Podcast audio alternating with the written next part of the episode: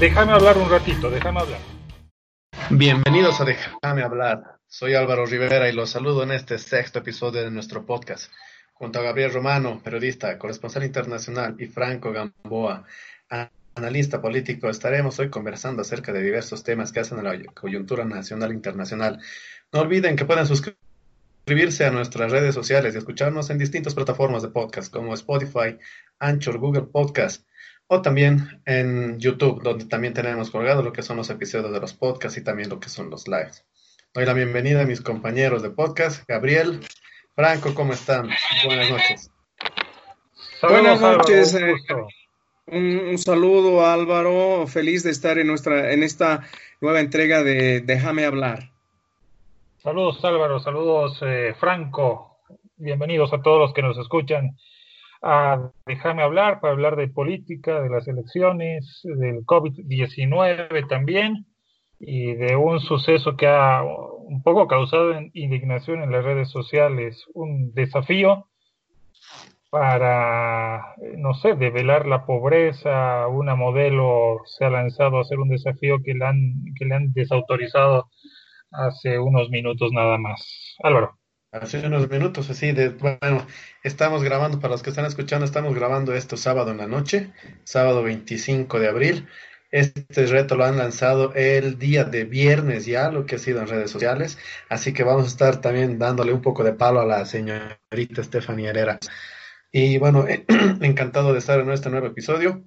¿Y con qué comenzamos, muchachos? ¿Con qué comenzamos, Gabriel Hablaremos del COVID-19. Miren, yo tengo unos datos interesantes. Eh, bueno, e, esta semana, la semana que ha acabado este 26 de abril, hablamos del lunes 20 hasta este domingo 26 de abril, nos ha dejado un hecho que ha sido eh, sustancialmente importante. El viernes, el viernes 24, se ha reportado por primera vez 104 eh, casos de COVID-19 en Bolivia. Es decir, que Bolivia pasó el umbral del 100 diario por primera vez. Eh, un día antes, el jueves, eran 31 casos y dos días antes, el miércoles, eran 55 casos. No obstante, esta situación eh, llama la atención porque evidentemente eh, estamos con la ilusión de que la cuarentena se acabe eh, esta semana que viene, ¿no es cierto? Esta semana que iniciamos. Así es. Sin embargo, sin embargo, las cifras están mostrando cosas completamente diferentes. Es decir, que más allá, que alrededor de estos 200 casos que se han reportado entre el miércoles y el viernes de la semana pasada, hablamos eh, de hasta el 25 de abril o hasta el 26 de abril, se van a ver como efecto contundente en los siguientes 15 días, por lo menos, ¿no? Y por otro lado, han habido elementos fundamentales en esta semana relacionados al, COVID-19, el deceso de supuestamente dos policías, un sargento, el sargento Choquehuanca, que murió en la semana, el jueves pasado, y también el policía cuyo fallecimiento se reportó el sábado 25 eh, supuestamente por COVID-19, por síntomas. Digo supuestamente porque la policía ese día sacó un comunicado diciendo de que se iba a investigar, aunque el periódico Página 7 en su, titular aseveraba de que el policía tenía eh, síntomas de COVID-19, no obstante en el interior de la noticia establecía de que era una probabilidad y de que eso se tenía que confirmar es más o menos el balance. No sé qué les dicen las cifras, qué les dicen los datos. Yo quisiera luego de escucharlos también eh, darles un comentario y refrescar un poco la memoria en base a, aquella, aquella proyección que presentó hace una semana el Ministerio de Salud, proyección de casos y los escenarios desde el más simple hasta el más catastrófico. Bienvenidos a Déjame hablar. Bueno, lo que yo, mira, hemos estado hablando ya en capítulos anteriores, semanas atrás, es que se iba a venir en ya en esta semana final de lo que es abril, inicios de mayo, la mayor ola eh, y un mayor número de casos confirmados. Y es lo que estamos viviendo, ¿no? no ni los expertos ni nosotros nos hemos equivocado en dar esa, esa afirmación. Y lo que llama la atención, ¿no? Hemos pasado más que todo, tomando el caso de lo que es solamente el Beni, hemos pasado el 21 de abril, se reportaban los dos primeros casos en el Beni. Ya estamos en 25 y los datos oficiales nos muestran que los, los números que han subido en el Beni son aún mayores, no están con 33 casos ya en el Beni. Entonces, eh, estamos viendo pues que en parte también esto se lo ha tomado a la ligera, ¿no? Porque no ha habido lo que han sido las pruebas y, em, y hemos estado viviendo una mentira en lo que ha sido uh, los datos también. Que el Beni suba en cuatro o cinco días de tener cero casos a tener 33, pues también tiene, denota que hay responsabilidad de parte del gobierno y las autoridades de salud en que estos casos hayan disparado enormemente, ¿no? No era que el Beni estaba cumpliendo con la normativa, con la cuarentena, que toditos estaban en su, en su, en su domicilio prestando, uh, descansando, pues, uh, y, cumpliendo lo establecido, sino que realmente habían casos de los que se desconocían. Incluso ha habido este caso, ¿no? De una persona que justamente el primer fallecido en Beni, que no se reportó ante las autoridades cuando ya tenía los síntomas y el señor, el momento que se le ocurrió ir al, al médico, al C, después directamente llegó a fallecer. Entonces Álvaro, nos muestra... hablar, déjame sí. darte un dato, porfa. A porfa. ver, claro Esta que grabación sí. es a las, a las 21 del 25, eh, pero para actualizar los datos, el informe último, hace cuatro minutos, da cuenta de que hay 59 casos nuevos este sábado. ¿No? 104 el viernes, 31 el jueves, el miércoles 55, 59 el sábado. Hemos subido a 866 casos. Hablas del Beni, 39 casos confirmados. 39. Mira, Yo vos, dije 33, mil disculpas, 39. 39 ahora. ¿Qué te parece? Sigue, sigue, Así sigue. es.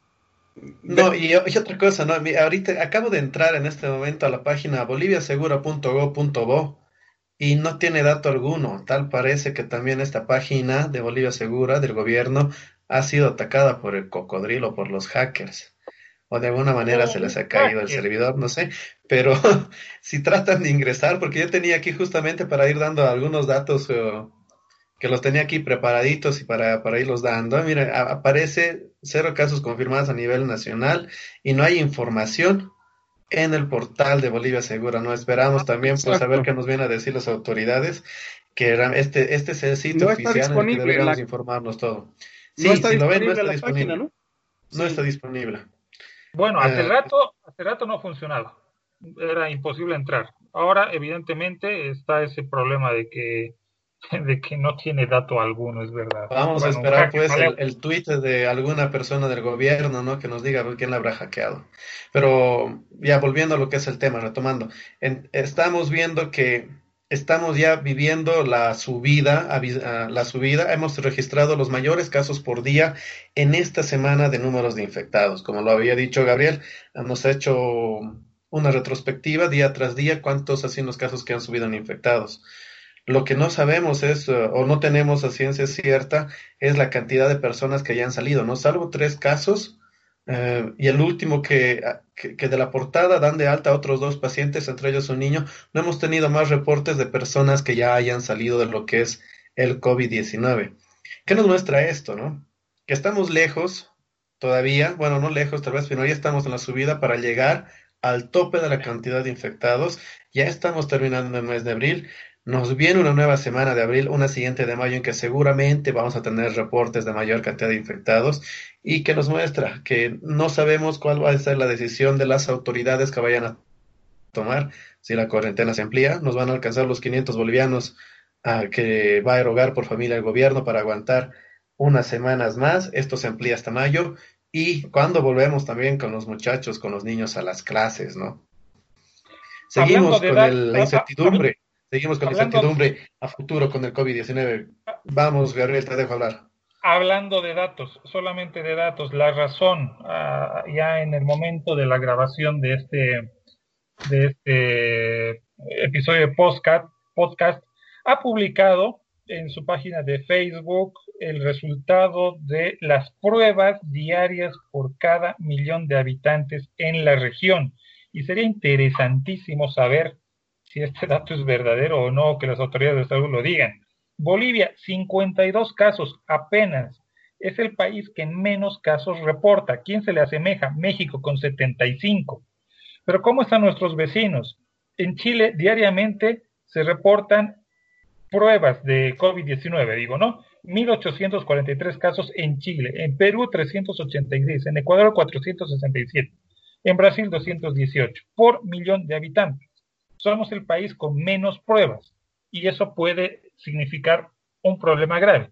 La identificación de casos reportados versus la suma global de casos reales. Don Franco, le dejamos hablar con esos datos. Muchas gracias. Álvaro Gabriel, eh, lo que a mí me parece totalmente irracional y al mismo tiempo poco efectivo es eh, la cantidad de eh, pruebas disponibles para hacer el seguimiento epidemiológico. Aquí hay dos contradicciones. Primero, que el gobierno los, al inicio de la cuarentena aseguraba y recontra garantizaba la realización de las pruebas. Poco a poco después fue cambiando el discurso para indicar que no tenían los suficientes reactivos. Después indicaban que habían conseguido los recursos a través de organismos de cooperación internacional como Naciones Unidas y otros, y finalmente indicaban, o el, discurso último eh, especificaba que ah, están haciendo fila, es decir, están en la cola internacional para que eh, lleguen la cantidad de pruebas necesarias, ¿no? Entonces, estos sub y bajas respecto a una mirada coherente para tener las pruebas específicas que son de rutina exigidas por la Organización Mundial de la Salud y, bueno, por todas las políticas de salud en distintos países, muestran cuán eh, endeble y poco coherente ha sido la toma de decisiones. Por último, el actual ministro de Salud Navajas indicaba que él daba, entre comillas, su cabeza para reivindicar y recontra afirmar que las pruebas deberían solamente aplicarse a aquellas personas con síntomas confirmados, lo cual también va en contra de lo que especifica la Organización Mundial de la Salud y las previsiones epidemiológicas de otros países que, como Estados Unidos y varios países en Europa, también han estado realizando.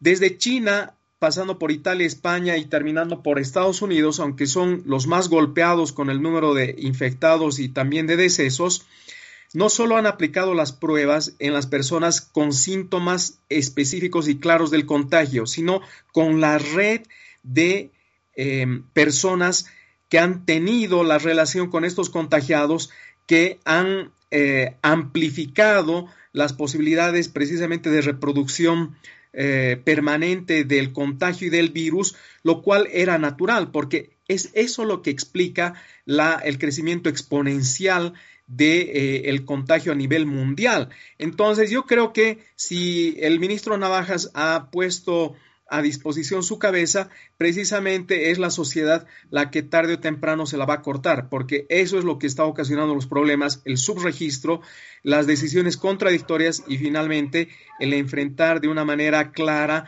eh, en el terreno lo que va a significar la atención tanto a los enfermos que van a entrar en terapia intensiva como a aquellos que efectivamente si se van a eh, contagiar podrían eh, salir adelante de, la infección. Entonces, son situaciones realmente muy delicadas. En síntesis, creo que estas contradicciones y este cambio de discurso eh, definitivamente limitan, si no descalifican la posibilidad de regresar o terminar la cuarentena este próximo 30 de abril. Bueno, la cuarentena supuestamente acaba el próximo jueves, este jueves. Si usted no está, escucha el podcast eh, días antes, evidentemente, del, cese, del cese de esta cuarentena o de la emisión de este podcast también. Ahora, compañeros, les he pasado al chat interno un gráfico que publicó Navajas, esto para hacer una correlación con lo que con la intervención de Franco. El ministro de Salud Navajas presentó el pasado domingo, hablamos del domingo 19 eh, de abril un gráfico con tres escenarios. Recordemos que a su salida, el exministro de Salud Cruz dijo de que a finales de junio íbamos a tener un registro mayor a los 45 mil casos en Bolivia como peor escenario. Navaja salió a los pocos días de su posesión en una conferencia de prensa en la Casa Grande del Pueblo, sí, en aquel gran edificio construido por Evo Morales, para decir de que no se deben lanzar datos a la ligera.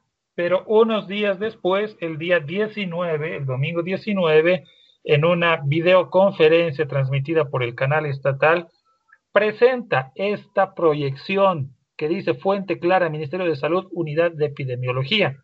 Y si buscamos más o menos la semana que, estamos entrando, esta semana que se abre con el lunes 27, tendríamos que tener entre los escenarios más benignos, aquel, aquel que ha señalado, al menos unos 1.200 casos, unos 1.200 casos. Algo más grave todavía sería eh, unos 4.900 casos, una, una, situación intermedia. Y la peor sería eh, pasar el umbral de los 5.000 casos, que lleguemos hasta el 30 de abril con 5.100 casos. Y de ahí para adelante, ¿qué pasa? Según esa muestra estadística. Supuestamente esas curvas se van para arriba, porque asumimos que viene el cese de la cuarentena, si es que va a haber el cese de la cuarentena. Urenda de Santa Cruz dijo que no, que como médico no iba a recomendar eso. Pero ¿qué tal este manejo de cifras en base a los cálculos y proyecciones del Ministerio de Salud? ¿Cómo la ven? muy confuso, muy confuso, pero al mismo tiempo uh, muy politizado, porque primero da la impresión que tienen el control no solo en el manejo cuantitativo estadístico, sino al mismo tiempo en la organización logística. Sin embargo, al final se observa que se está politizando mucho más en el sentido en que están creciendo los conflictos. Eh, los eh, médicos dirigentes del, del CERMES eh, siguen protestando por la ausencia de equipos de bioseguridad. Eh, distintos um, nosocomios a lo largo y ancho del país están presentando insuficiencias precisamente en la dotación de equipos y al mismo tiempo de em, laboratorios para hacer las pruebas de, del contagio y finalmente no hay una coherencia institucionalizada. El conflicto y la politización se está reproduciendo o se está agrandando respecto a el Ministerio de, de, Salud con los servicios departamentales, es decir, con las gobernaciones. Entonces, aquí yo veo que definitivamente eh, o se tiene que hacer una reestructuración global inmediatamente de la toma de decisiones, porque aquí la toma de, de decisiones es la columna vertebral que está demostrando falencias o en todo caso tendrán que em, reconocer sus errores, que sería también lo, mejor, lo más recomendable, es reconocer que se han equivocado y que eh, se tiene que reestructurar el proceso de cuarentena, no levantarlo el 30 de abril y abrir un, un interregno de correcciones para eh, reorganizar y reinstitucionalizar eh, con mejores condiciones este, este, este caos que se ha generado. Es evidente, ¿no? Hay una, hay una politización del tema. Ah, el gobierno central se nos muestra, ¿no? Como que está manejando la crisis de una manera eficiente, eficaz, con prontitud, pero pues vemos una realidad distinta cuando nos vamos enterando a través de redes sociales, de amigos que son médicos, de compañeros, y demás, que la realidad es distinta, ¿no? Y la, el gráfico que, que mostró Gabriel justamente llega hasta junio, ¿no? Hasta junio no vamos a ir bajando lo que es la curva de infectados. Y eso es lo complicado, ¿no? ¿Qué momento llegamos al tope y qué momento empezamos a bajar para decir, oye, sí, ya está bajando, ya hay condiciones de salir? Y este tema se está, se está politizando por ambas partes, ¿no? Como el gobierno mostrándose benévolo y haciendo una gestión eficiente, como también como campaña política porque no hay que negarlo, ¿no? Se está haciendo campaña política con esto. Los spots de Janine Áñez de, de, su partido y de su agrupación juntos están en YouTube, están en Instagram, están en las redes sociales que uno eh, ingrese, le, aparece uno tras otro. Estos spots que también están saliendo seguramente pues del erario público, la paga para para, para hacer esta publicidad, o más mejor dicho, propaganda política. Y otro, que también el movimiento al socialismo está empezando a politizar el tema, sacando a relucir el tema de las elecciones. Las elecciones deberían ser el 3 de mayo, en unos días más, y sin embargo uh, se han suspendido. No tenemos una fecha tentativa para poder regresar a lo que son elecciones y ya está empezando a aparecer otra vez las, las publicaciones, las noticias ya Eva Copa también salió a, a, declarar en estos, en estos días acerca de lo que son elecciones.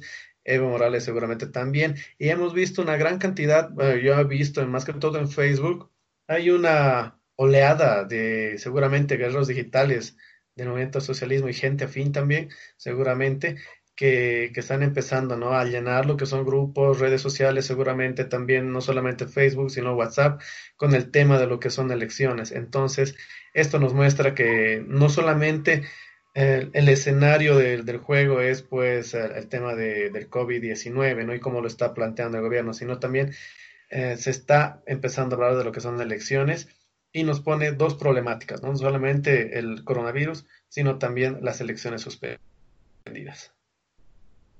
Sí, no me gusta, no me gusta cómo, cómo están las cosas. Eh, eh, si tienes que hablar de propaganda, evidentemente te doy toda la razón, porque la propaganda no se está presentando eh, de una forma, o mejor dicho, la gestión de gobierno no se está prestando o presentando de una forma eh, muy transparente, ¿no?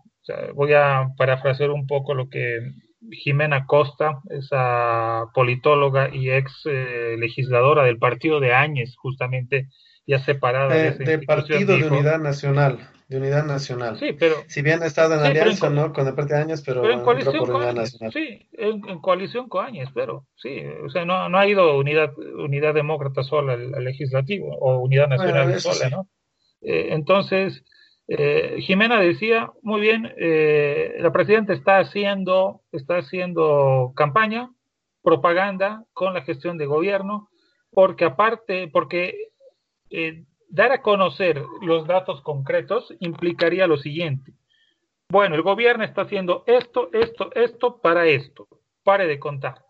Pero en entremedio sale toda aquella parafernalia, parafernalia y discursos grandilocuentes y eslogans de que Áñez es la gran mujer, es lo maravilloso que es ella, etcétera, parafraseo a Jimena Costa. Que es la madre de todos los bolivianos. Que es la madre de todos los bolivianos, lo dijo su hija. Lo dijo su hija. La madre que... de todos los bolivianos. Esto también bueno, es parte de campaña política, pues. Están ya marketeando lo que es la imagen de, de Janine, mostrando la benévola, sí. mostrando la buenita.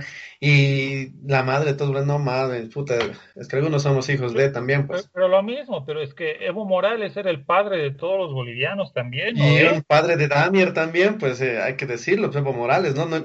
No pudo reconocer a sus hijos, no va a reconocer a los demás. No, que dejen de joder los dos se está, se está politizando mucho lo que es el tema del COVID, ¿no? Y es el más el que está sacando a relucir justamente el tema de lo que es elecciones, ¿no? Y, y, y, todos también son un regalo, un regalo de Dios, seguramente para, para la directora de la unidad de gestión pública, que es familiar de Áñez, eh, la propia Áñez va a ser un regalo de Dios para los bolivianos en esta circunstancia, y Evo Morales era un regalo de Dios para los carjas, ¿no? Pero bueno, no, es que si vamos a empezar a escudriñar y empezar a, arar un poquito la tierra y vamos a encontrar más, y no solamente, ¿no? Ha vuelto lo que es uh, el ex alcalde, bueno, el actual alcalde Leyes de, de, de Cochabamba, eh, ni bien entró, ni bien se cambió el gobierno, no estaba terminando de salir Evo Morales, ya estaba Leyes saliendo de la cárcel, estaba volviendo a retomar la alcaldía y hoy está volviendo a adjudicar contratos a una empresa sin registro. Este señor no debería haber salido jamás de la cárcel, porque ya había pruebas de lo que se estaba haciendo ahí dentro. El señor no pudo demostrar que era inocente, esto se ha, se ha, manejado con chicanería y han aprovechado el momento, el momento que sale Evo Morales para él salir directamente de la cárcel, volver a tomar la alcaldía, ¿para qué? Para volver a hacer lo mismo, ¿no?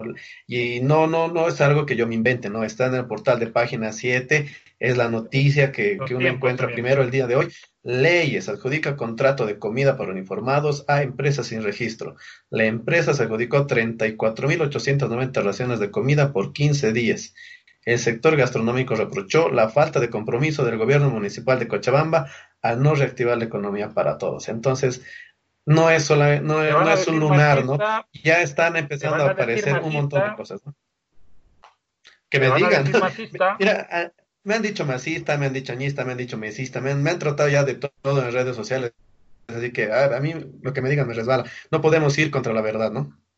Bien, el 12 de abril, la unidad de gestión eh, pública, eh, de gestión social del Ministerio de la Presidencia, emitió un video, compartió por grupos de WhatsApp a medios de comunicación, lo subí a mi portal en eh, Facebook, Gabo Periodista, si quieren seguirme, con la hija de la presidenta Áñez, que es la encargada, saliendo en un montón de fotografías con niños. En todas las imágenes que aparecen está ella. Y encima tenemos un decreto que prohíbe el culto a la personalidad. Es, es, que vivimos en un mundo donde no aprendemos del pasado. ¿no? Es un, es un desastre. Perdón, me voy a sacar los pelos que ya no tengo. Si han visto la foto en nuestro portal de Facebook. Somos somos Gamboa, es que tenemos una, política plenamente caudillista, ¿no? Es una, tenemos una política completamente caudillista, los partidos funcionan de esa manera. Y, ahora que años ha entrado, que le ha caído el gobierno del cielo a las manos, entonces, vamos, hay que formarla como, como el ídolo, a que hay que adorar a la persona ideal, a la persona perfecta y a la gran mandataria, pues que no está haciendo todo bien, ¿no? La política caudillista para militantes yunquistas. No hubiera caudillismo si no estuviéramos, si esos caudillos no estuvieran rodeados por un montón de yuncos que quieren eh, eh, transmitir esa visión de la realidad que tienen a todos los demás.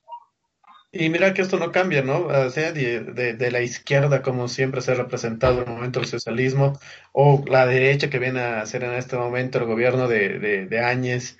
Eh, las prácticas son completamente las mismas, ¿no? En absoluto. Pero, oye, Franco, ¿por qué, por qué somos caudillistas? ¿Por qué, por qué tanta pasión por el yunquerío? Eh, básicamente, entre las explicaciones que vienen desde la ciencia política, como tú también lo conoces, eh, Gabriel, y desde la sociología, es eh, la cultura del populismo. Eh, tú sabes que en los años 50 el populismo fue eh, tomando forma primero como una adjetivación y una descripción para los liderazgos autoritarios, al estilo de Juan Domingo Perón, al estilo de las élites del MNR con Víctor Paz Estensoro a la cabeza. Posteriormente, esos populismos se fueron transformando en la época de las dictaduras, alrededor de figuras fuertes, los caudillos eh, militares, ¿no? Entonces, estos populismos también eh, seguían convirtiéndose en una especie de explicación, pero al mismo tiempo en una especie de desprecio desde las ciencias sociales, ¿no? Es decir, eh, ver al populismo como una especie de patología, como una enfermedad.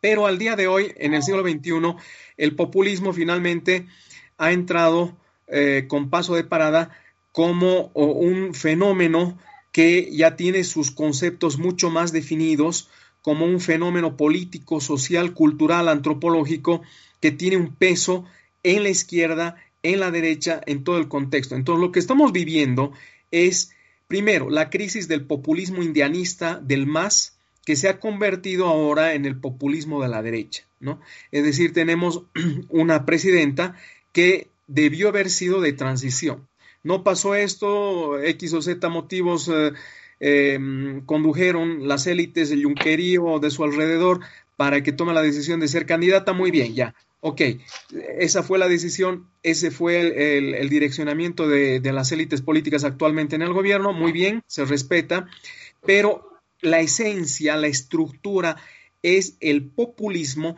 que eh, no logra superar los caudillismos. Entonces, el populismo se enriquece con los caudillos bárbaros, letrados, y como ustedes saben, este también es una eh, figura siempre caracterizada, ¿no? Desde Alcides Arguedas, caudillos bárbaros, caudillos letrados, y eh, viceversa. los caudillos alientan el populismo, ¿no? Entonces, de derecha o de izquierda, ¿no? En ambos, en ambos, de derecho, de izquierdo, de centro. Entonces, de ahí que aparecen pues como figuras mesiánicas, como figuras religiosas, con un protectorado, ¿no? Paternalista, patriarcal, que en el fondo hace mucho daño. Entonces, son los únicos, los iluminados, los llamados a. Entonces, eh, en este sentido, creo que al margen de, como les digo, eh, un, montón de definiciones, todas ellas ya mejor meditadas, mejor trabajadas, en el caso de, del marxismo incluso, eh, ¿cómo se llama el autor de La Razón Populista? El, este argentino que ha muerto y que también vino varias veces a, a, Bolivia, eh, dan definiciones, por supuesto, más, eh, más exquisitas, ¿no? Pero, Ernesto Laclau. Eh, Ernesto Laclau, exacto, exacto Álvaro, ¿no? Ernesto Laclau da un, un, un, concepto de populismo ligado a la lingüística, a la semiología y a las teorías de la hegemonía. Es un poco complicado de entender, pero yo me quedo con el viejo concepto del populismo que planteó Gino Germani en la década de los 60. El populismo es la figura de un líder carismático. Aparece, interpela al pueblo sufriente, la gente se pone a llorar y aunque le mienta ese caudillo, aunque le mienta ese líder carismático, la gente o lo odia o lo ama intensamente. Entonces, eso es lo que tenemos. Y nuestros líderes políticos en democracia o en dictadura no han sido capaces de renovarse, es decir, de pensar más allí de la figura del el líder carismático único, insustituible.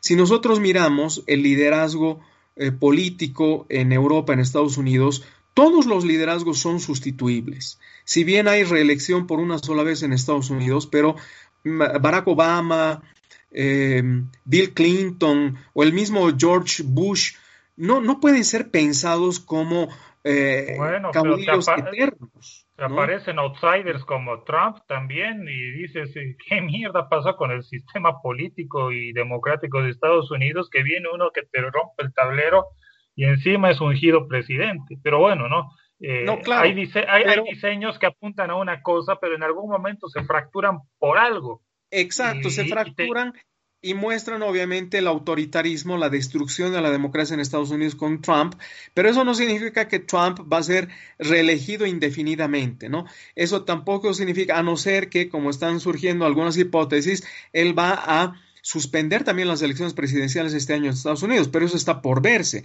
Va a generar todo un revuelo institucional, pero el, Congreso es un espacio institucional que puede limitar las posibilidades del autoritarismo presidencial, porque es un sistema presidencial evidentemente en Estados Unidos. Pero yo me quedo con esa definición de Gino Germani. El populismo, el caudillismo se expresan en el líder carismático. Ese es su nudo eh, conductor, el hilo central, la columna vertebral. Entonces, de ahí que no, no estamos pudiendo salir adelante, porque como tú dices, todos los tirasacos dicen, no, no, no, nos quedaremos nomás a la cabeza de quién, del gran jefecito, la gran jefecita, etcétera, cuando en el fondo eh, eso no, no, no, no, no, no institucionaliza la democracia, no establece eh, solidez en la, en la toma de decisiones de una institución, ¿no? Pero no es solamente la política, ¿no? Nuestra, nuestra sociedad funciona así. Es decir, hay, que... hasta, para, hasta, para, eh, hasta, para, elegir representantes de curso, ¿no? no y, Tenemos la misma lógica también. Sí, y, y quien, quien pueda... Y con los jefes, ¿no ve? Claro. tu inmediato superior le tienes que hablar bien, no la tienes que criticar, no le digas las cosas muy dolorosas para que no se agarre contigo y vas a vivir feliz, ¿no? Y eso se extrapone a todos los niveles, a, los más altos niveles laborales y entonces tenemos una cultura eh, caudillista y, que eh, alienta el autoritarismo desde las conductas sociales más, eh, más vanas, ¿no ve? Entonces la vendedora... ¿Quién estaría siendo un candidato carismático en este momento? ¿A quién identifican con ese perfil? antes solamente para decir, la casera se yunquea contigo para que le compres, incluso te dice mentiras, y tú te yunqueas con la casera para que te rebaje, ¿no? todo en un, en un eh, contexto de falsa amabilidad, cuando eh, en realidad todo esto va alimentando una dinámica social que se va, se va al diálogo. Algo que quería decirles, ¿no? Sobre el yunquerío y sobre datos, es que esa, esa tendencia, esa proyección de los escenarios diferentes para los pacientes eh, con COVID-19 emanada eh, hace una semana, más de una semana por el Ministerio de Comunicación de Salud, dice lo siguiente, ¿no? Estamos por debajo del escenario más conservador, y ahí están los picos altos. Claro, pues viejo, vamos a estar por, por debajo del escenario más conservador si estamos haciendo 52 pruebas al día, supuestamente, ¿no? A no ser que las autoridades desmientan ese dato que ha sacado la razón. Claro, estamos con 52 y para compararnos, ¿no? A solamente Argentina, que está aquí al lado, 157.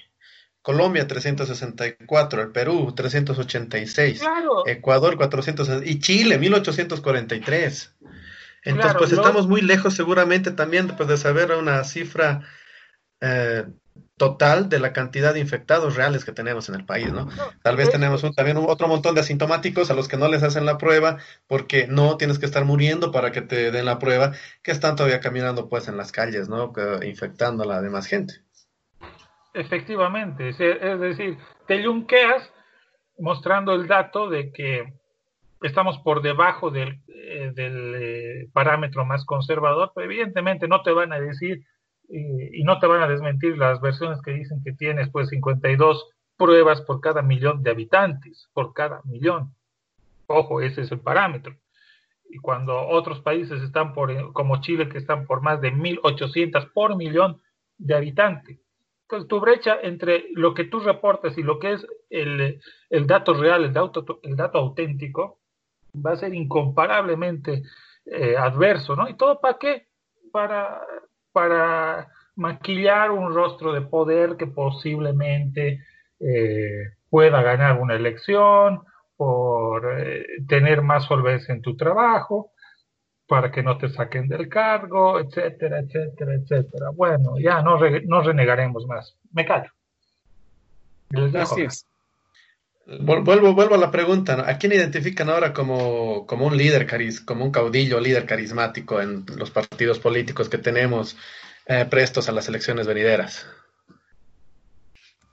No, bueno, yo, yo creo que eh, no necesitamos, eh, en este caso, hablar de una especie de mm, esencia em, carismática, es decir, que eh, los eh, perfiles de los distintos políticos, líderes, candidatos debe tener, digamos, una, una esencia específica, unas características específicas, sino que eh, el carisma es, es, es un conjunto de atractivos que se los puede construir que se los puede maquillar desde los medios de comunicación, o el carisma son un conjunto, digamos, de atributos que efectivamente los puede eh, cultivar de manera directa y espontánea el líder político. Un líder carismático sin duda es Carlos Mesa. Eh, pero en este caso, eh, Janine Áñez, como presidenta interina, está tratando de hacerse ver y le están tratando de construir un carisma, ¿no? Como em, candidata, ¿no? Y como eh, precisamente la cabeza de esta crisis eh, pandémica del COVID-19, ¿no? Mesa, pues, es, Mesa es como un caudillo de los aristócratas, ¿no? De los intelectuales, si quiere pegar por ahí con, eh, con todo ese electorado que se fascina ante alguien que tiene buena verba y que habla bonito, ¿no? Pero en Mesa es, eh, es, un poco tosco, distante, le cuesta ser afable con quien, con quien está eh, tocándose codo a codo bajo condiciones normales, te lo digo y te lo digo con, con, con, experiencia, ¿no? Porque lo he entrevistado hace una semana, una semana y media para hablar de fútbol, pero yo lamento en lo interno de que sea una persona todavía distante y muy, muy fría con quien está conociendo claro, cuando no hay una cámara de por medio que te esté, que te esté rastreando, ¿no? Janine Áñez eh, también está construyendo una idea de, carisma, o sea, todos se van a fabricar. Camacho con los jóvenes profesionales relegados que quieren acceder a la administración pública, Chi eh, eh, ser el representante de los evangélicos y del pensamiento conservador y de las buenas costumbres, dada que la constitución anterior boliviana enaltecía el catolicismo, etcétera, todo lo que quieras, ¿no? Y todos a su modo están construyendo a la carta, a la receta, un, un liderazgo carismaticoide eh, ligado al, al, populismo, sea, de derecho, de izquierda, de centro, como decía Franco. Y con sus respectivos yuncus. Así, así es.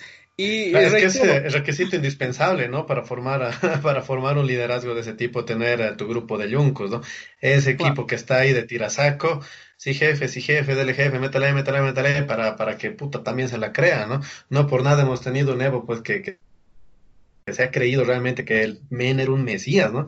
¿Cómo explicas que haya, que haya llorado en la inauguración de, del museo que se ha hecho con dinero público? No es que se lo hemos hecho, puta, porque era un cabrón y un buen tipo. Él mismo se ha hecho y, y llora en la inauguración, no pues, es que hay que ser cara dura. Bueno, no, o, o, o, Mesa, tú te acuerdas en su anterior gobierno, ¿no? Tanteando esa esa posibilidad de ser claro, carismático, ¿no? Claro, que renuncio, claro. que no renuncio, que, que sí, ahora que me, no, me da la que no gana. renuncio me iré a caminar por la comercio a, siendo presidente con mi saquito beige, ¿no? O, o, o kaki para ver si me saludan. Y no, no solo eso, ¿no? incluso esa, el forzar el, la, una forma de hablar que no la tiene. Cuando, eh, el, cuando hubo estos problemas de lo que fue octubre, se hizo una, una reunión, un grupo, la, la gente se reunió en lo que es a las afueras del Chuquiago Marca, aquí en Bajo Ese Buen Coma, y Mesa salió, ¿no? Con ese discurso más de plaza, fuera de lo académico, donde dijo, no, a la presidencia me muero, y salió un carajo también por ahí, y a la presidencia o a la cárcel, ese tipo de discursos, puta, que si lo escuchas pues a, un Carlos Palenque, pues puta, lo aplaudes de pie, porque el tipo tenía ese carácter, ¿no? Pero ver una persona intelectual querer entrar a un plano distinto del que no es uh, muy afín o no es nada afín, también es, uh, es complicado, ¿no? Tratarse de formar, puta, meses antes, pues un carácter. Lo mismo le pasa a Samuel Doria, ¿no? Samuel Doria, que lo ves como un tipo tosco, que habla dentro de su boca, querer salir uh, de una manera carismática, querer tener mayor amabilidad, mayor afabilidad, es complicado, ¿no? Es lo único que no tiene, si, si, si Samuel Doria, pues es jefe de un partido, es por la billetera, ¿no? Porque carisma no tiene nada. O el caso, me hace recuerdo, me ha hecho recuerdo a las metamorfosis de García Linera. Claro, también. Cuando, cuando, era, cuando era, cuando hablaba ante, ante los medios de comunicación, trataba de ser sobrio, firme y, coherente, aunque no, lo último no le salía muy ya en las últimas intervenciones que tenía, eh, por los cálculos y por las citas bíblicas pero cuando estaba ante la masa y el grupo trataba de ser una especie de Carlos Palenque, ¿no? Y no le salía y tú decías, a ver, ¿dónde está la naturalidad de este sujeto? No, y aparte que tenía una, paterna, una paternalidad con, con, con, la gente que era ya pues... Uh, puta asquerosa, ¿no? Que se deben acordar cuando dijo, ¿no? Esa frasecita de la madre tierra, otra clase está. Puto, oye, cabrón, hablales bien, te van a entender. No era necesario llegar a ese tipo de, de bajezas para que tu interlocutor pues te escuche y te entienda, ¿no? O si estabas Entonces, en el oriente, hablabas a lo camba, ¿no? Comiéndote las, las heces. También, también, ¿no? Lo, y, lo y lo cuando ya daba una de sus conferencias ahí en el Banco Central, entonces entraba con una forma de hablar bastante académica, bastante rebuscada, incluso muchos, uh, muchas entrevistas que le hacían, ¿no? Sí, Como sin para, duda. Para tratar de mostrarse, puta, superior, superior, superior, y puta, no, pues que le digamos sí, porque el tipo sabe más que nadie. Y está también ahí el, el, candidato hambriento de poder, ¿no? El que quiere ser alguien porque no ha sido nada durante mucho tiempo y que ha tenido sus 15 días de gloria y cree que esos 15 días de gloria van a servir para construir un país. Sí, ¿no? Sí, sí, sí. Y lo evidenciamos esto más lo que, lo, lo, que acabas de decir con Camacho, ¿no? Que después de los 21 días hasta saca un libro, hermano, describiendo todo lo que ha pasado como si realmente esos 21 días pues te, de, te dieran la experiencia para poder llegar un, para llevar un gobierno adelante y puta, hasta formar un partido, ¿no? Que ya hemos visto que cuando presenta listas pues tiene unos huecos increíbles de, de representantes en cada departamento, ¿no? No, y además, eh, bueno, eh, por más de que te hayas lanzado la, jugada de tu vida en 15 días, igual va a haber alguien que te lance un choclo, ¿no? Y un pedazo de chuleta y un pedazo de papa. Franco está pensando. ¿Qué ha pasado, Franco? No, bueno, yo, yo, estoy justamente un poco em, desilusionado por eh, cómo se ha comportado el Tribunal Supremo Electoral. Eh, en anteriores eh, conversaciones con ustedes yo decía que también la mm, excesiva lentitud con la que ha actuado el Tribunal Supremo, el presidente Salvador Romero, yo pensé que le iba a dar una nueva tónica, no ha logrado superar la terrible crisis de credibilidad. Ahora, eh, obviamente le parte por el eje esta circunstancia que fue azarosa como la aparición de, la pandemia, ¿no? Sin embargo, justamente porque tardó mucho en organizarse, tardó mucho en definir, tardó mucho en eh, poner los puntos sobre las IES, es que estamos teniendo este, este problema también. Creo que el Tribunal Supremo Electoral eh, como en otras situaciones, debió haberse manifestado claramente para eh, evitar que eh, el gobierno interino dé el paso, um, digamos, muy agresivo hacia una candidatura, ¿no? sin duda no, no está dentro de las atribuciones del Tribunal Supremo, pero sí está dentro de las atribuciones el Em, lanzar precauciones para preservar la institucionalidad, ¿no? Entonces, ahora estamos en la incertidumbre de no saber cuándo van a ser, en qué condiciones. Se ha abierto un periodo demasiado grande entre junio, si no me equivoco, y septiembre, que está tratando más o menos de visualizar una fecha. Eh, Salvador Romero ha estado presente en el Congreso, entiendo, la semana pasada, ¿no? pero eh, Eva Copa, la presidenta del Senado, ya salió adelantado criterios en el sentido en que eh, no van a tomar en cuenta estas sugerencias porque ya está una politización y una electoralización de, la pandemia en el, en el centro de, la tormenta, en el ojo de la tormenta. Entonces, aquí yo creo que mm, estamos, estamos navegando sin brújula y em, eh, justamente em, otro ámbito de, la desilusión fue también la, elección de los, de los integrantes del Tribunal Supremo Electoral, ¿no? Eh, supuestamente tenían que estar todos con méritos, eh, la gente se, se, emocionó, a mí me impresionaba cómo hacían fila para dejar los currículums en la comisión, en la presidencia precisamente de, esta comisión en el Senado, en la oficina concretamente de, de Óscar Ortiz, todos los que se, veían a sí mismos como potenciales candidatos y sabemos que los mejores perfiles fueron marginados, ¿no? Entonces, eh, esto no me da buena espina y peor todavía que no sepamos cuándo vamos a tener el, proceso electoral. Obviamente, haciendo escenarios políticos, creo que eh, no va a ser posible desarrollar las elecciones este año.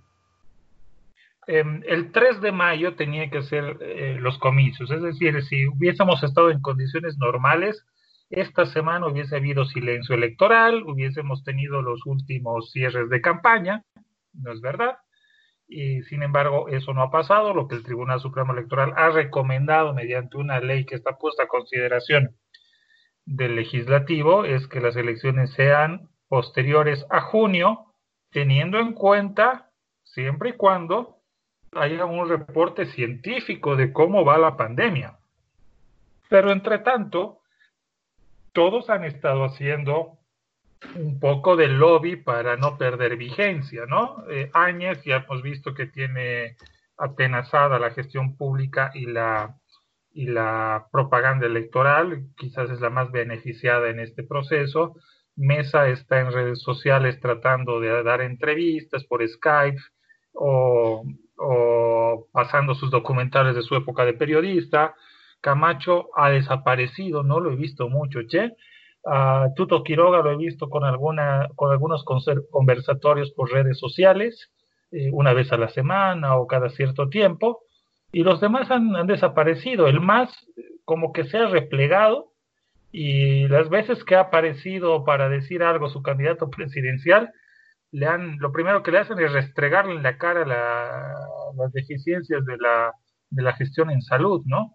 Entonces, como que también el pedido de que, del más, de que las elecciones sean cuanto antes es un poco arbitrario, ¿no? Y se pasa por encima la condición de salud de la gente, de las cientos, cientos de personas, y como que el MAS está también tan extraviado como a ratos parece estar extraviado el gobierno, y no sé, no me convence mucho todo lo que está pasando. Y yo creo que tenemos todavía, Janine, años para, para rato, ¿no? Con, la, con el cuadro que tú muestras, eh, incluso el más optimista, no creo que estemos en condiciones de elecciones ni para junio ni para julio. Seguramente esto se va a, alargar, se va a alargar mucho más, ¿no? Eh, también veo, creo que estamos en un momento de, de, mucho desatino, ¿no? Que se están tomando decisiones de parte de los partidos de manera personal de, de algunos líderes, como es el caso del movimiento al socialismo, ¿no? Que, que sale a hablar en un momento Arce, en otros momentos sale a hablar lo que es la Eva Copa, la senadora Eva Copa.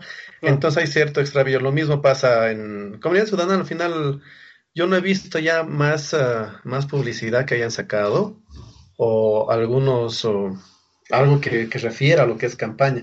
Lo que sí se está viendo bastante es lo que tú decías, ¿no? Las transmisiones en directo de, de Carlos Mesa de sus documentales, ha abierto parte de su biblioteca virtual ahí, las personas que quieran descargar un libro del señor Carlos Mesa, pues pueden entrar a su página web, descargar documentos, archivos, programas de de cerca, alguno que les parezca bueno.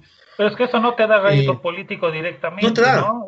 pero, pero mantiene cierta fidelidad de tu, de tu electorado, ¿no? Tal vez ese electorado que es fiel a ti, entonces ah, va a consumir ciertas cosas, ¿no? Al que sí lo hemos visto fuera es a Camacho, ¿no? Cierto momento estuvo haciendo declaraciones acerca de, de lo que es la gestión, el COVID-19 y demás cosas, pero una persona que al final no es autoridad, que es un candidato que está extraviado y que venga a hacerte, a, que venga a ser el que dé declaraciones acerca de la pandemia, pues me parece también un poco de su Claro, o sea, ¿qué te puede, pero igual, es decir, eh, eh, es, sería muy mal visto de que alguien se ponga a hacer campaña de frontones en esta época, ¿no?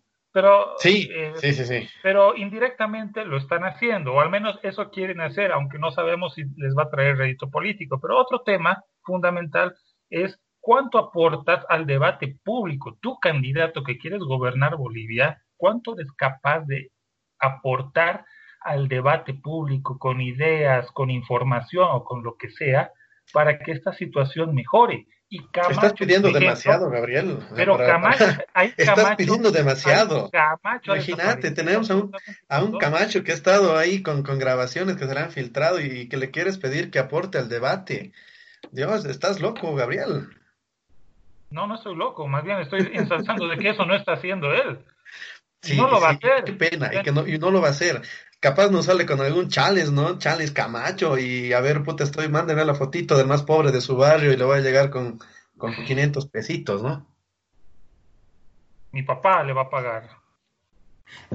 Claro, pero en este caso, eh, el silencio de muchos candidatos eh, se expresa porque eh, sus programas no previeron eh, articular una propuesta seria no solo para el sector salud, sino al mismo tiempo para la economía.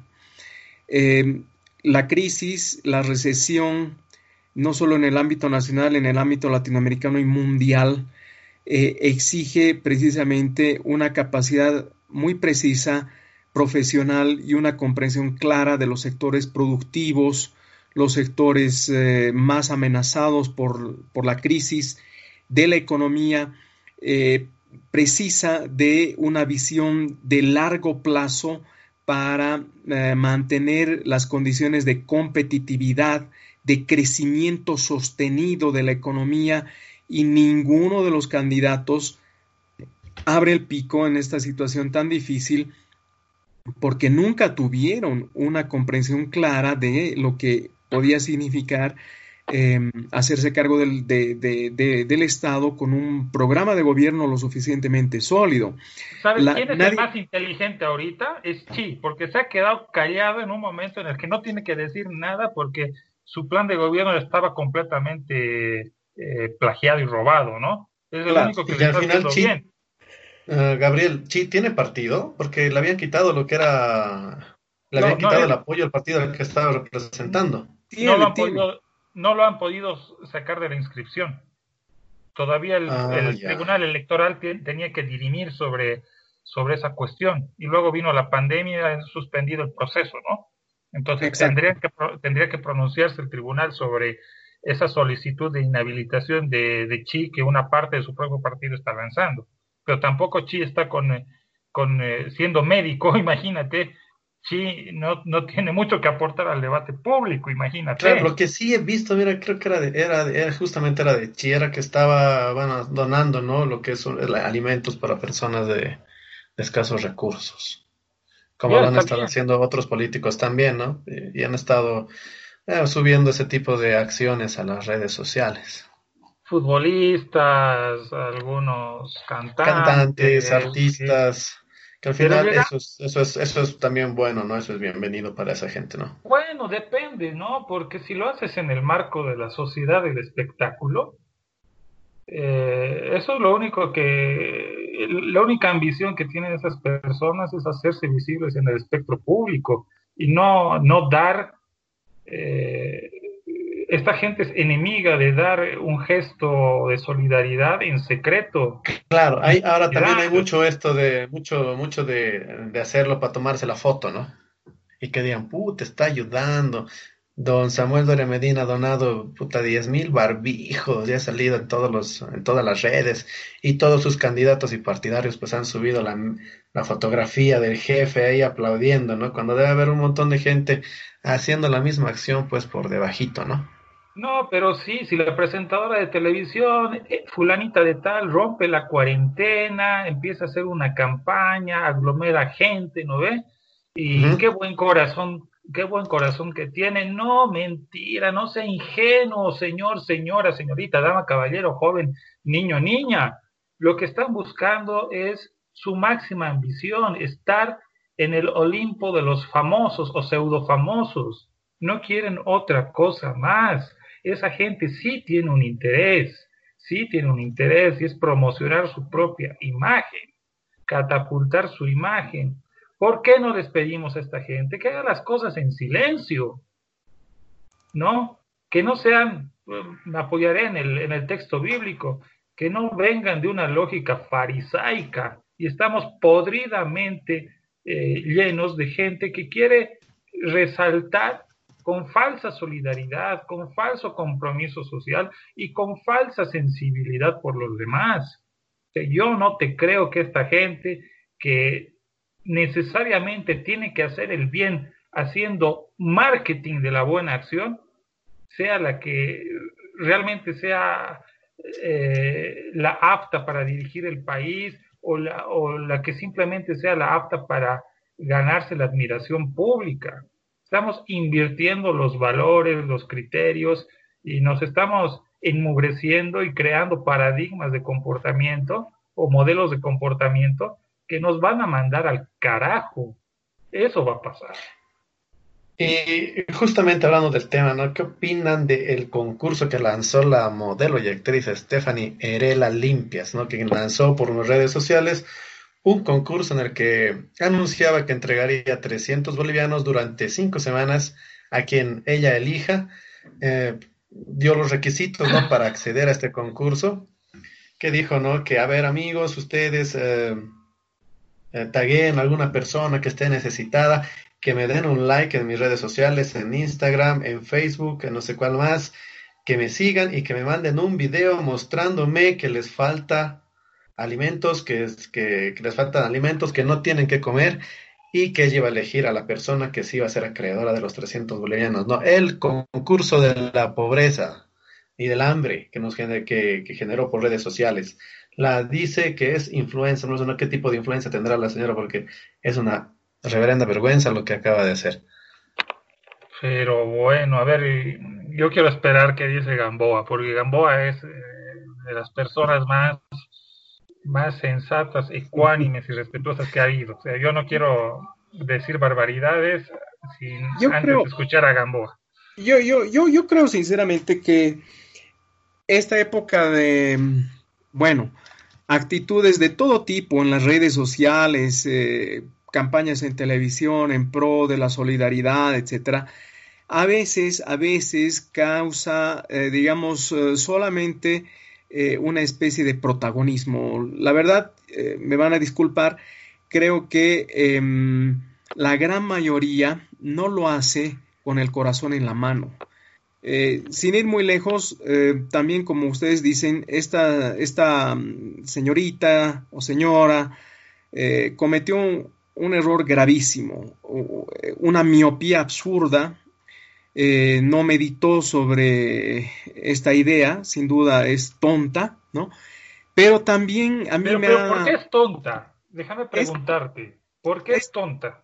Es tonta porque Primero, eh, el tema de hacer un juego sobre el tema del hambre em, sin tomar en consideración eh, las condiciones reales en las que se mueve la pandemia, las necesidades y mucho más, digamos, poniendo un poco de lado las condiciones del COVID-19 que son terribles y nos afectan por igual a todos, eh, desconocer las condiciones, por ejemplo, de la inseguridad alimentaria en Bolivia el tema de la desnutrición infantil que ataca sobre todo a las áreas rurales de las comunidades indígenas dispersas.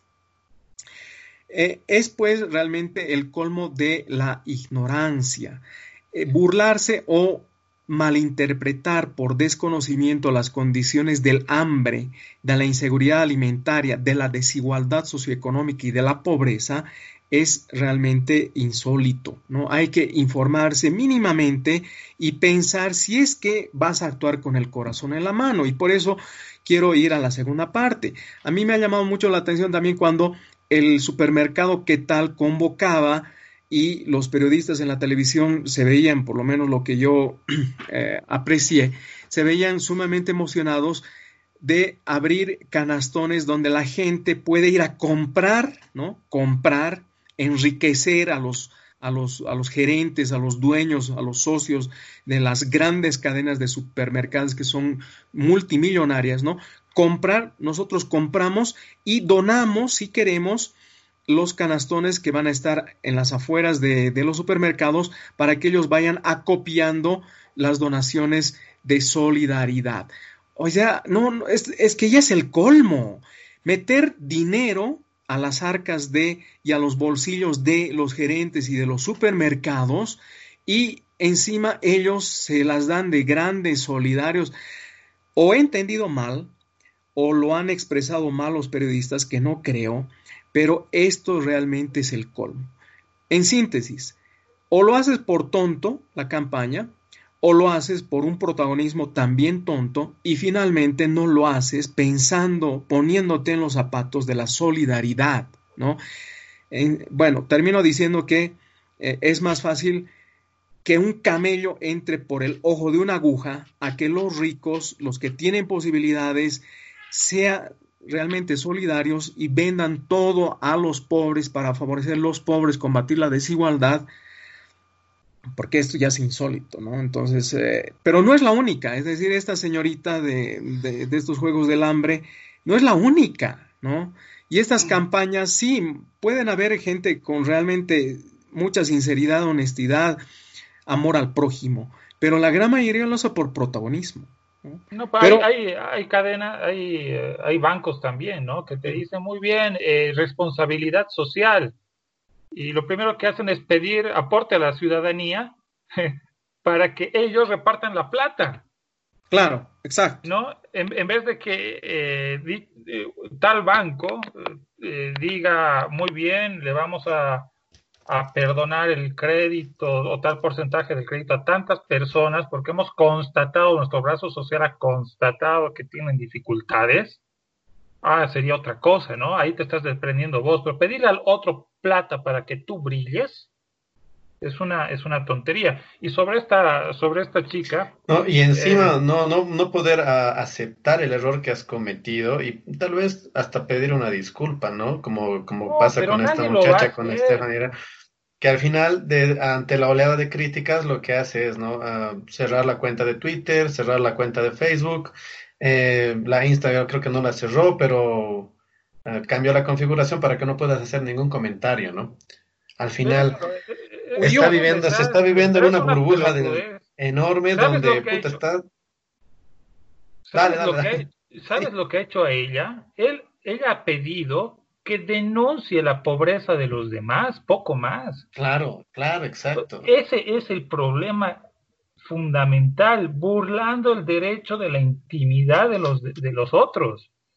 Y pidiendo likes, hermano. Si yo tengo, sígueme, dame like y puta concursa, no mames. Si, yo, tengo, si yo tengo una dificultad económica, por un poco de dignidad, la voy a ocultar esa, esa dificultad, ¿no es cierto? Veré cómo salgo, o a mi círculo de confianza diré, por, por ejemplo, denme esto y, y, y, y a ver, eh, denme trabajo o demás. Pero aquí prima lo que Vargas Llosa ha dicho, es la civilización del espectáculo. A Gamboa que le gusta tanto Vargas Llosa, nos ha dicho el jueves. La de un mundo donde el primer lugar en la tabla de valores vigente lo ocupa el entretenimiento y donde divertirse, escapar del aburrimiento es la pasión universal. Nos estamos yendo al carajo porque no entendemos el sentido de la vida en estos momentos. Entonces, esta chica, Erela, ¿cuáles son los errores? tal vez no ha tenido la mala voluntad, ¿no? Pero la ignorancia... No, ninguna, ninguna. Yo te aseguro que no tiene ninguna mala voluntad. Pero, ¿Cómo? La, ignorancia termina siendo un defecto brutal, ¿no? Es decir, pedir a tus amigos que etiqueten a gente pobre para que ella desde su sitio de privilegio, porque también lo dice con una arrogancia y eso me hace pensar que ah, no, Dios me ha dado la oportunidad, me ha permitido, me ha dado tanto que quiero compartir. este es el reto de Dios. Y meterlo a Dios para que yo desde mi silla de, de oro diga quién se merece o no la ayuda, por amor de Dios. Y al final terminarla de cagar metiéndote un chantaje. Porque el pedir likes se convierte en un chantaje. Dejemos de decir las cosas con eufemismo. Ella ha pedido, ha pedido denunciar la pobreza de los otros para aumentar su popularidad en redes mediante chantajes. Eso es lo que ha pasado. Claro, porque era más fácil invertir al final esos 1500 pues en publicidad ahí en redes sociales con una foto porque la muchacha está súper churra, súper guapa. Invertir ahí ese dinero en hacer publicidad pues y ganarse likes de una manera decente, ¿no? Pero, pero eh, es que estamos en otro, en otro mundo. La, balsa de la vida está yendo hacia otro lado y tenemos que hacer que recobre un poquito de, de, sensatez. Ese ha sido el problema. O sea, pudo no haberlo hecho con el con la mejor de las voluntades, cosa que también eh, hay que dar el beneficio de la duda, ¿se dan cuenta? Pero aquí, ¿cuál es el problema? El problema es la falta de lógica, la falta de empatía, la falta de conocimiento y la abundante ignorancia que puede revestir una acción buena. Si tu acción buena es ignorante, no va a ser una acción buena, Álvaro, Franco. Sí, es verdad. entonces, ahí estamos fregados. Aquí no ha habido sensatez, no ha habido, no se ha, no se ha dado cuenta de que la gente que tiene dificultad, y todos hemos tenido una dificultad de, de, dinero, de estabilidad económica en algún momento de nuestras vidas, o la vamos a tener en algún momento, tiene dignidad, ¿no? Como aquella familia en Santa Cruz o en Beni, ¿no? si no me acuerdo, que eh, cuya niña murió por inanición en la pandemia porque estaban comiendo todos los días eh, arroz hervido si no Pero la dignidad se, suicidó, de que ¿no? iban a... Algo grave pasó ahí, ¿no? Entonces no, aguantaba el dolor de estómago, imagínate. Sí, y hasta donde leí, eh, la niña se suicidó, ¿no? Por lo menos eso es lo que em, transmitió eh, la razón, ¿no? eh, Herbol, eh, si no me equivoco también, eh, esta niña se suicidó. fue muy difícil y bueno, tomó una decisión muy, muy, muy dramática, ¿no? Como muchas familias pobres al borde de la extrema tensión, ¿no? Porque hay que estar en una tensión muy, muy profunda como para quitarse la vida y encontrar una solución así tan, tan drástica, ¿no? Pero claro, esto, esto no pasa por la mente de, por la mente estrecha, ¿no? De personas como esta chica que eh, no entiende la desigualdad, no entiende el hambre, no entiende la pobreza. Y claro, desde cierto punto de vista no deberíamos eh, tampoco, digamos, tenerle miedo, ¿no? Si alguien nos identifica como pobres, ¿no? No deberíamos tenerle miedo, pero sí deberíamos eh, gritar, ¿no? Deberíamos protestar si alguien nos identifica como pobres y al mismo tiempo se caga de risa porque somos pobres, ¿no? Porque este es un país donde no se reconoce el mérito y además porque es un país donde se agigantan las desigualdades y donde la gente precisamente no te da una mano. La concentración de la riqueza en pocas manos amplifica justamente estas irregularidades estas incomprensiones, estas ignorancias, ¿no? Eh, concentrar en muy pocas manos em, la, riqueza, eh, las posibilidades de trabajo, las oportunidades de desarrollo personal, los mejores ingresos, es eh, una situación donde la sociedad se va carcomiendo, se va destruyendo, ¿no? Entonces, no comprender la desigualdad, no ponerse en el lugar del sufrimiento de los otros, es terrible. Eh, que te identifiquen como pobre no, no, no es tanto como que eh, te cierren las puertas en la cara dos veces por ser pobre y por ese hecho se caguen en tu condición, ¿no? O te tiren 500 bolivianos de un bono, que, que en el fondo, seamos honestos, no sirve para nada, para nada. Hay una presión inflacionaria impresionante todo se ha ido por las nubes y el dinero no alcanza. Con 500 lucas, ¿qué mierda vamos a comprar? Muy pocas mm. cosas, ¿no?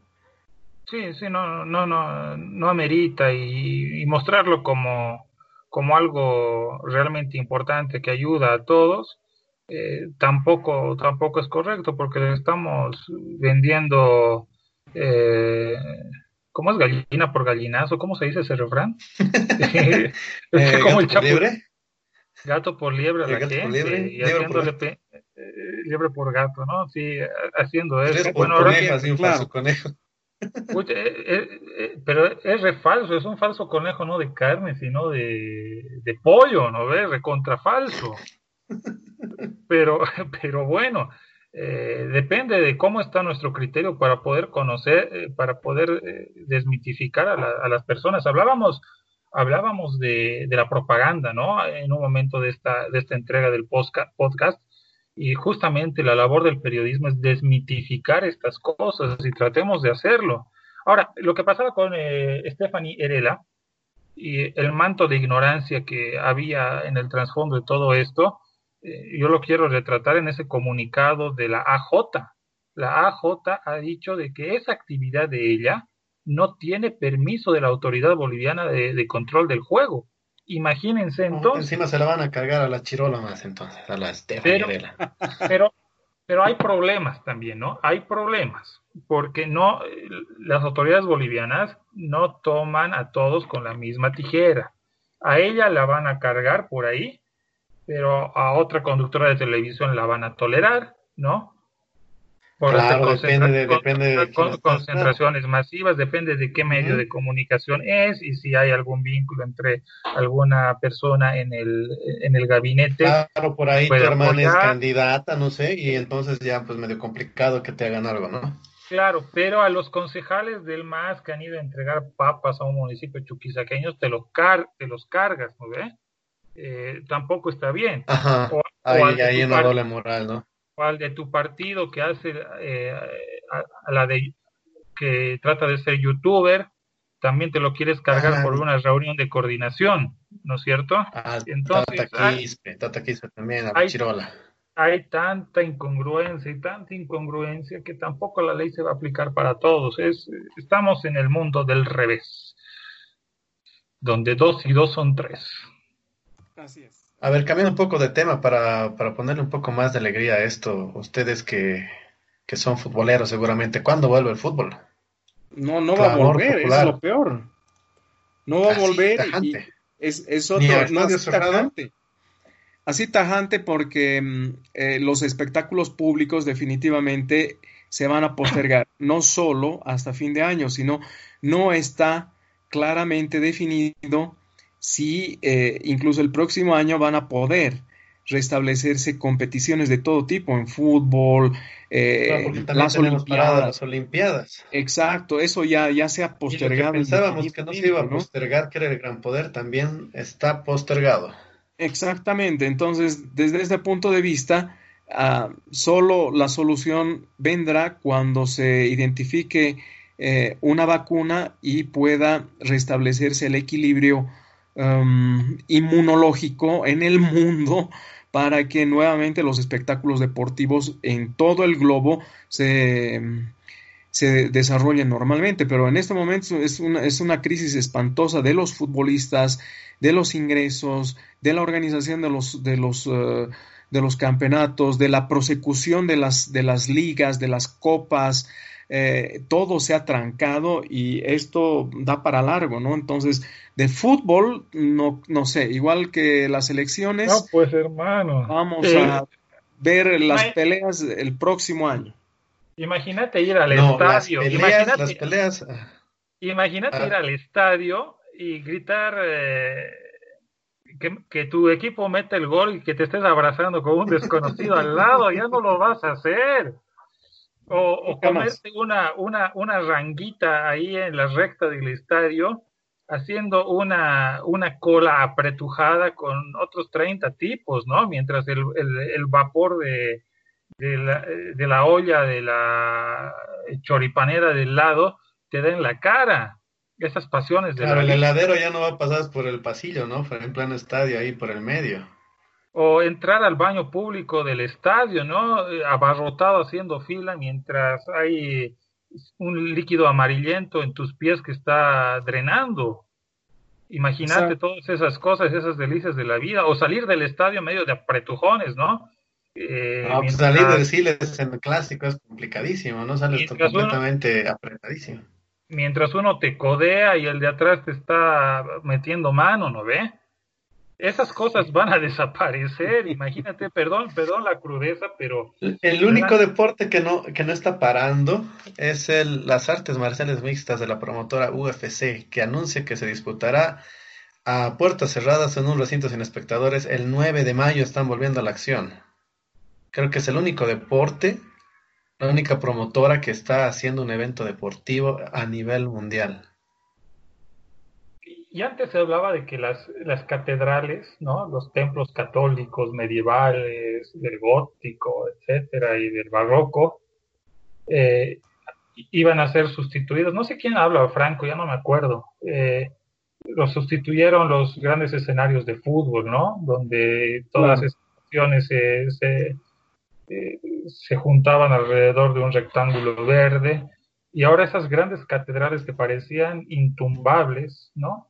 Indemolibles, en el sentido figurado, están siendo rezagadas, ¿no? Porque no van a quedar más que butacas vacías, al menos durante un tiempo corto. Qué triste, qué triste. Así es, y a esto hay que sumar el alto costo que demanda el mantenimiento de los escenarios deportivos, ¿no? Eh, es un alto costo y si no hay espectáculos, el deterioro también es grande, ¿no? Porque esos escenarios deportivos precisamente requieren el ingreso de los hinchas, de los que consumen, de las masas, para eh, eh, ser bien mantenidos. No hay de la recaudación, de la recaudación de cada partido, pues va un porcentaje justamente que va aquí a la, a la gobernación, que es la que es encargada ¿no? del mantenimiento a través creo que del sedes eh, de los escenarios deportivos. Exacto, entonces todo eso va, a entrar en un deterioro y nos vamos a dar cuenta que efectivamente muchos eh, campos deportivos, sobre todo construidos por el MAS, no solo van a ser un monumento a la barbarie de, de dilapidación de recursos, elefantes blancos, sino van a ser un monumento precisamente a la crisis ¿no? económica. Entonces, em, eh, las masas, los seguidores, los hinchas, los adeptos, los fans de cualquier tipo de eh, deporte masivo como el fútbol, el básquetbol, el béisbol, etcétera, van a ver cómo sus eh, emociones se van a ir destruyendo poco a poco en los escenarios deportivos. Es increíble. la actividad de fin de semana, ¿no? Que será el estadio de mucha gente. No, ya es una costumbre directamente. Claro, y, y esto va a golpear también en todos los países. Yo leía algunas notas donde se han desarrollado los mundiales, ¿no? En, en Rusia, en Sudáfrica, todos los grandes eh, estadios que se han construido, eh, complejos deportivos, hoteleros, etcétera, después precisamente de los mundiales se están cayendo a pedazos, ¿no? Mm, y, mucho más ahora que no van a haber eh, otros espectáculos que al margen de, de, los mundiales, por lo menos mantenían abiertos esos, esos estadios, se van a ir cayendo a pedazos y realmente las copas mundiales son, digamos, una especie de eh, eh, salida fugaz, ¿no? De un, un, momento de esparcimiento, ¿no? Pero después es, es un fracaso económico rotundo. Eh, va a ser así. Eh, no sé si han visto esta semana en History Channel, han hecho un simulacro de cómo sería el planeta sin humanos, ¿no? A raíz de, ah, un, de, un, de, un, evento catastrófico como el que pasó acá, como el que está pasando ahora con el COVID-19. Y justamente eh, los expertos opinaban, ¿no? Entonces, los estadios vacíos van a quedar como grandes macetas, macetas enormes de lo que fue un espectáculo masivo era una recreación muy interesante, ¿no? Porque en los estadios se iba a acumular la tierra, iba a crecer la maleza, iban a ser como grandes macetas. Y las edificaciones que tenemos ahora, eh, con el paso del tiempo, tendentes a desaparecer, ¿no? Porque eh, eh, hacemos las cosas de materiales que son de, corta duración, ¿verdad? Donde la humedad, el paso del tiempo, el polvo, van, a, van a empezar a, a cobrar factura a, ciertos materiales y evidentemente lo que pueda quedar de esta civilización para muchos, mucho después, va a ser poco, no va a ser de la duración que han tenido las pirámides de Egipto, de Egipto o las ruinas griegas o romanas, ni tampoco las eh, ruinas eh, de los mayas, ¿no? Porque esos son materiales de, de duración eh, extremadamente larga, mientras que los materiales de construcción de ahora son, son muy... Claro, sí, la, en sí la vida del hormigón es menor a la, a la de una piedra, ¿no? Una roca, no sé, granito, por decirte, ¿no? Exacto, exacto, ¿no? Entonces muchas de las cosas que hay van a, van a pasar a, a la historia, si es que en algún momento brota en esta tierra un, una forma de vida inteligente distinta a la humana, ¿no? vale la pena hacer ese ejercicio. Es un poquito de ficción, pero es devela mucho de lo que podría pasar si no estamos como civilización en este mundo. Así es. ¿Algo más, muchachos, que quieran decir? Creo que ya vamos llegando al final de esta edición de Déjame hablar. Bueno, hemos hablado de política, del incremento de las cifras en, eh, en el país, al menos en esta última semana cómo van los políticos y cómo está el manejo político en la que hubiese sido la semana previa a las elecciones. Recuerde usted que el 3 de mayo estaba previsto los comicios y estos van a ser trasladados al menos hasta después de junio y hablar de todo este bochorno que hay en redes sociales, de lo bueno y de lo malo, principalmente de lo malo, de hacer un poco de juicio y de, y de no sé, negocio de, de la pobreza para para lanzar retos en Internet que ha sido completamente descartado y, censurado. Don Franco, don Álvaro, sus despedidas, yo me despido, ya no vuelvo a intervenir. Un abrazo para ambos y para todos los que nos escuchan semanas. Bueno, hasta la próxima, estimados uh, camaradas, amigos, seguidores de Déjame hablar. Y por supuesto, les deseo la mejor de las suertes. Bendiciones para todos y tenemos que seguir resistiendo. Un fuerte abrazo, Gabriel. Un fuerte abrazo, Álvaro. Un anuncio parroquial antes de despedirme. Tambo Online, foros virtuales, la gastronomía y el impacto del COVID en la economía. A los interesados, este Facebook Live estará el jueves 30 a las 19 horas. Facebook Live, arroba Encuentro Tambo, con Mauricio Medinaceli, consultor en economía, y Luis Fernández, economista, socio, restaurante Alipacha. Después de esto, yo les envío un abrazo a ambos, a la gente que nos escucha, y pues nos encontramos ah, en el próximo podcast. Hasta la próxima, muchachos. Adiós. Hasta la próxima.